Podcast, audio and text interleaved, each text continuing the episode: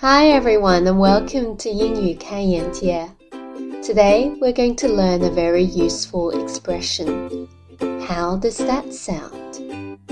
How does that sound? 就是你觉得怎么样，或者你看可以吗的意思。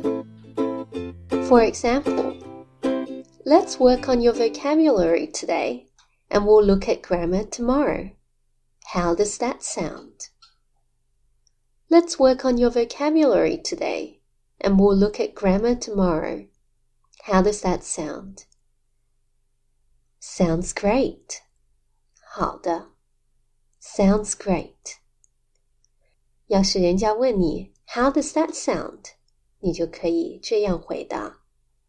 Okay, thanks for listening, everyone. 要是想学到更多更地道的英语，就别忘了关注我的微信公众号。 英语开眼界。Have a great day and see you next time.